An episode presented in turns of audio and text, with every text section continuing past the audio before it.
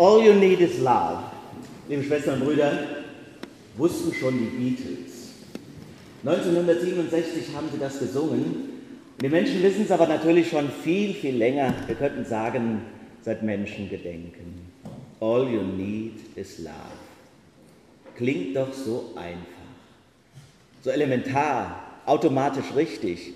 Und ich vermute, ihr Lieben, genau deshalb wahrscheinlich tun wir uns damit so schwer. Es gibt doch kein Thema, sind wir mal ehrlich, das uns so umtreibt. Beschäftigt, belastet, quält. Wichtiger als die nächste Gehaltserhöhung auf jeden Fall, wie die Frage nach der Liebe.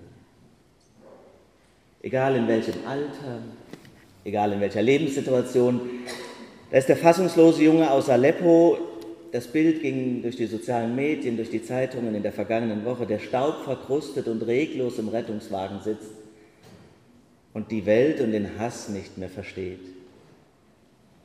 Da ist die 16-Jährige, die unglücklich in ihren Schulfreund verliebt ist.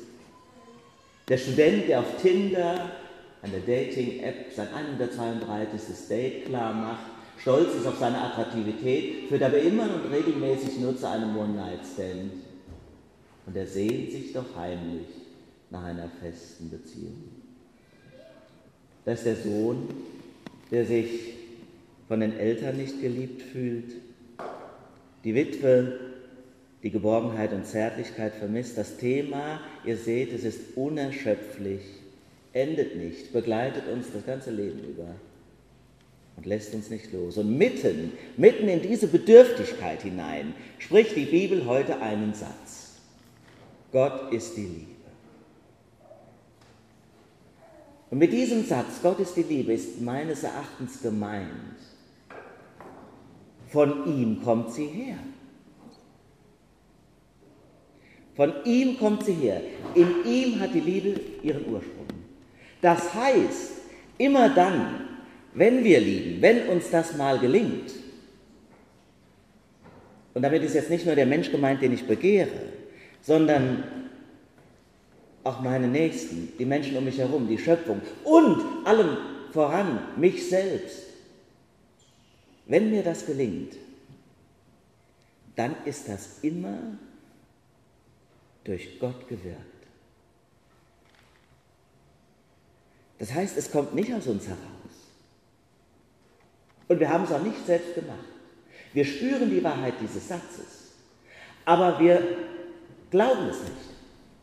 Und wir wollen es auch nicht so richtig wahrhaben. Denn das ist doch Wahnsinn, in dieser der Machbarkeit und ihrem Wahn verfallenen Welt, dass ausgerechnet der Bereich unseres Lebens, der so wahnsinnig wichtig für uns ist, der alle Erfüllung und Glück bedeutet, dass ausgerechnet in diesem Bereich wir nichts machen können, dass wir ausgerechnet da zur Tatenlosigkeit verurteilt sind. Sollte das denn wahr sein? Ja, ist so.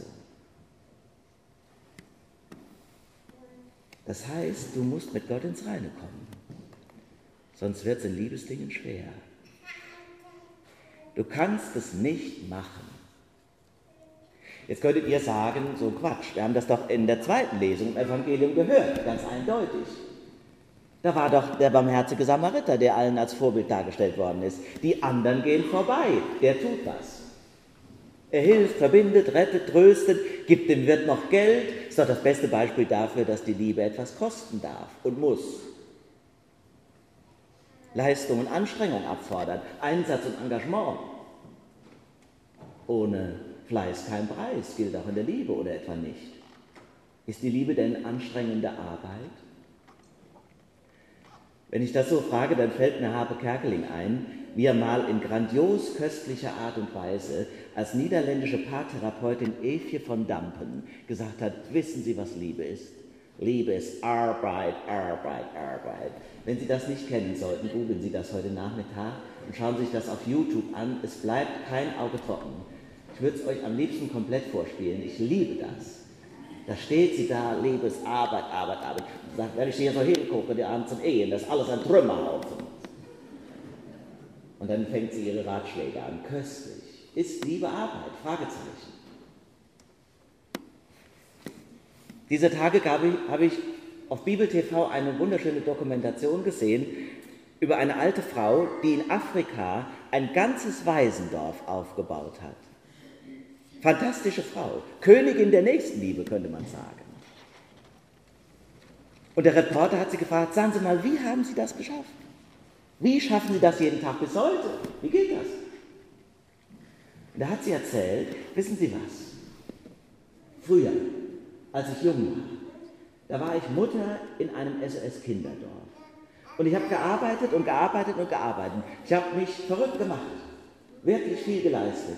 Und irgendwann hatte ich einen Zusammenbruch. Und dann kam ich in die Klinik und nach der Klinik kam ich in die Therapie. Und schon in der Klinik habe ich jeden Tag gebetet. Und ich habe gebetet, Herr, ich habe mich doch so angestrengt, wie kannst du mir das antun? Und sie hat das immer wieder gebetet, kam aus der Nummer nicht raus. Und irgendwann blitzte die Antwort Gottes in ihrem Geist auf. Und Gott hat zu ihr gesagt, ja, du bist sehr anstrengend. Ich habe mich doch so angestrengt. Und Gott sagt, ja, du bist sehr anstrengend. Ist doch gut. Und das hätte sie verändert. Da hätte es Klick gemacht. Und wir kennen sie alle.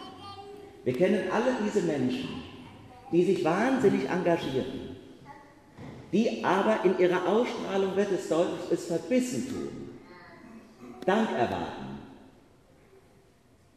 unbewusst.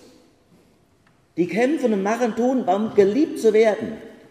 Beachte mich, guck doch mal, wie toll ich das gemacht habe. Auch in der Kirche. Wir kennen sie alle. Und es ist anstrengend, in ihrer Nähe zu sein, weil es krampfhaft ist, nicht erlöst. Sie tun nicht gut, sie quälen uns. Bei der Frau, von die SOS Kinderdorf-Mama war, hat, die sagte für sich, es hat ein bisschen gedauert nach dieser Gebetserhörung. Aber dann hätte sie irgendwann gelernt, sich einfach nur ganz unverschämt von Gott lieben zu lassen. Finde ich total gut. Und dann nochmal eine ganze Zeit später hätte sie einfach nichts anderes gemacht, als diese Liebe unverschämt weiterzugeben. Und plötzlich wäre das Dorf entstanden. Mehr wäre nicht, sagt die. Ich vermute ja, der barmherzige Samariter wäre auch erstaunt, wenn man ihn auf sein Geheimrezept ansprechen würde oder auf seine edle Gesinnung. Er würde sich fragen, wie haben Sie das alles geschafft? Hatten Sie nichts Besseres und anderes zu tun? Den ganzen Stress und mit dem Wirten noch einen Tag länger machen, das gibt's doch gar nicht. Hätte wahrscheinlich gedacht, was wollen Sie? Hab doch gar nichts Besonderes getan. Ich weiß gar nicht, was Sie meinen. Wer liebt, der ist von Gott geboren. Der kennt Gott. Niemand hat Gott je gesehen. Aber wenn wir uns untereinander lieben, dann bleibt Gott in uns und seine Liebe ist in uns vollkommen. So sagt es der Johannesbrief heute. Habt ihr gehört in der ersten Lesung? Kapitel 4.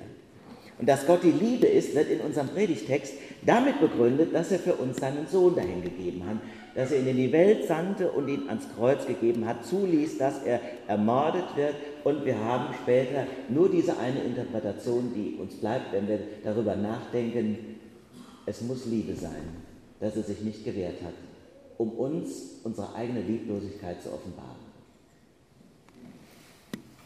Das heißt, Gott ist die Liebe. Man darf das dann aber nicht umdrehen, weil das von Gott kommt, von ihm vorgängig ist. Wir können nicht einfach sagen, was die Menschen Liebe nennen, das ist Gott. Die Umdrehung ist nicht erlaubt. Umgekehrt ist es richtig. Alle unsere Liebesfähigkeit gründet in ihm. Das heißt auch, das ist ein starker Satz. Ich erlaube mir heute zu sagen, wer sich nicht mit ihm verbinden kann, wie auch immer, wer sich nicht mit ihm verbinden kann, wird im irdischen Leben, in Liebesdingen auch immer sich schwer tun. Warum? Weil er nämlich zwei Dingen verlustig geht. Einmal dieses Gefühl, sich unverschämt lieben zu lassen, das heißt vorbehaltlos, bedingungslos, das gibt es so nicht in dieser Welt. Das gibt es auch nicht bei Mama und Papa und das gibt es schon gar nicht bei meiner Ehefrau. Dass mich ein Mensch so lieben kann wie Gott. Und wenn ich das einmal gespürt habe, dann werde ich frei von den Ansprüchen an meinen anderen. Das ist das eine, warum ich Gott brauche, um lieben zu können. Und das andere ist, dass ich ständig, wenn ich ihn nicht im Rücken habe, um das Ende der Liebe bange. Es gibt ja viele, die machen ihre Ehe dadurch kaputt, dass sie ständig schon immer den nächsten Vertrauensbruch voraussehen. Eifersucht nennen wir das. Selbst wenn ich ewig mit einem zusammenbleibe und Diamanten Hochzeit gefeiert habe, wird einer alleine ein Stück Weg gehen müssen, weil der andere stirbt. Wenn ich mich mit Gott nicht verbunden habe, dann ist der Tod immer eine Niederlage. Da wird die Liebe enden. Love is all you need. Aber vor allem brauchst du die Liebe Gottes, um irdisch überhaupt Liebe zu leben. Max Frisch hat in seinen berühmten 25 Fragen, aufgeschrieben in seinem Tagebuch in den 60er und 70er Jahren, zwei besonders gute Fragen gestellt. Die sind bekannt und berühmt geworden. Besonders gut finde ich die Frage 20 und 21. Die beiden Fragen lauten, lieben Sie jemanden? Und die zweite Frage, wenn ja, woraus schließen Sie das? Der Schriftsteller Jonathan Franzen hat gesagt, ich schließe, dass ich jemanden liebe daraus, dass mein Herz es mir sagt. Mein gesunkenes Maß an Selbstsucht liefert verlässliche Beweise. Vielleicht macht die Frage euch aber auch Angst. Lieben Sie jemand? Denn wenn ich sie mit großer Ernsthaftigkeit versuche zu beantworten, könnte es ja sein, dass ich antworten müsste, nein. Im Moment nicht. Nicht so, wie ich die Frage verstehe. Und mit dieser traurigen und tragischen Bilanz meinen wir, können wir nicht leben. Seht ihr, das ist der Fehler. Ich hatte doch eben gesagt, es geht darum gar nicht. Sondern das Wichtigste ist erstmal, sich unverschämt von Gott lieben zu lassen. Und dann sehen wir mal weiter. Das ist das Entscheidende. Wir machen uns in der Liebe immer etwas vor, selbst dann, wenn wir gar keine empfinden. Oder vielleicht gerade dann. Die Ehe ist längst ein Zweckbündnis, die Sehnsucht nach einem Partner seit vielen Jahren unerfüllt. Zu den Kindern habe ich keinen Kontakt mehr, räumlich nicht, emotional auch nicht. Und ich frage euch provokant, na und? Das ist das Leben. Völlig normal. Alles andere sind Augenblicksaufnahmen. Glückwunsch, wenn ihr es erlebt habt. Glückliche Momente irdischen Seins, aber doch kein Dauerabonnement. Nur wir geben es nicht zu. Anderen nicht und was das Allerschlimmste ist, uns selber auch nicht. Nicht mal wir selbst geben es uns zu, weil wir aus der Liebe eine Leistungsschau gemacht haben, ein Vorzeigeprojekt. Wir denken ständig in Idealzuständen, streben nach Perfektion, wollen deshalb unverbindlich sein. Unverbindlich, weil es könnte ja jeden Moment noch was Besseres kommen. Michael Nast sagt in seinem Spiegelbestseller Generation beziehungsunfähig, wir sind beschädigte Ware. Wir sind beschädigte Ware, nämlich deformierte Kinder unserer Gesellschaft. Er meint damit, wir leben in einem System, das auf Dinge Wert legt, die mit der Liebe schwer vereinbar sind. Wir werden zum Egoismus erzogen. Wir sollen uns selbst verwirklichen. Wir streben nach Optimierung. Das geht aber gar nicht, wenn du mit einem Menschen allein alt werden willst, um mal ein Beispiel zu nehmen. Wenn du ständig nach Optimierung strebst, ja, dann ist es doch hauptsächlich wichtig, dass du ab einer gewissen Zeit mal dich umguckst, nach was Jüngerem und Frischerem suchst. Machen auch viele und gehen der Liebe erst dadurch richtig verlustig. Warum? Weil sie unbewusst in ihrem Privatleben die betriebswirtschaftlichen Prinzipien anwenden, die unsere Gesellschaft kennzeichnet.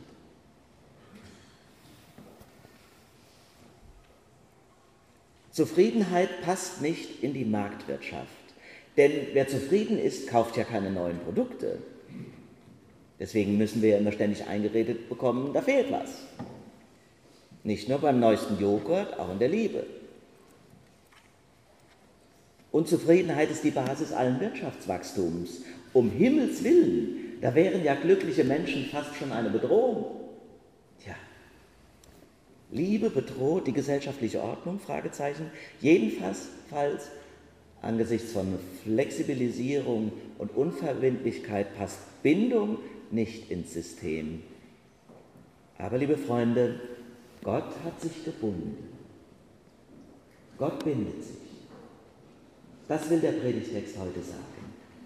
Er lässt sich fesseln, geht in die Welt, gibt sich uns in die Hand, trägt das Kreuz, kettet sich an unsere Liebesunfähigkeit, um genau dadurch sie zu überwinden. Darin besteht die Liebe nicht, dass wir Gott geliebt haben, sondern dass er uns geliebt hat und gesandt seinen Sohn zur Versöhnung für unsere Sünden. All you need is love. Ja, das stimmt. Vor allem aber, you need the love of God. Sich unverschämt lieben lassen von ihm, das ist Quelle und Ziel allen Lebens.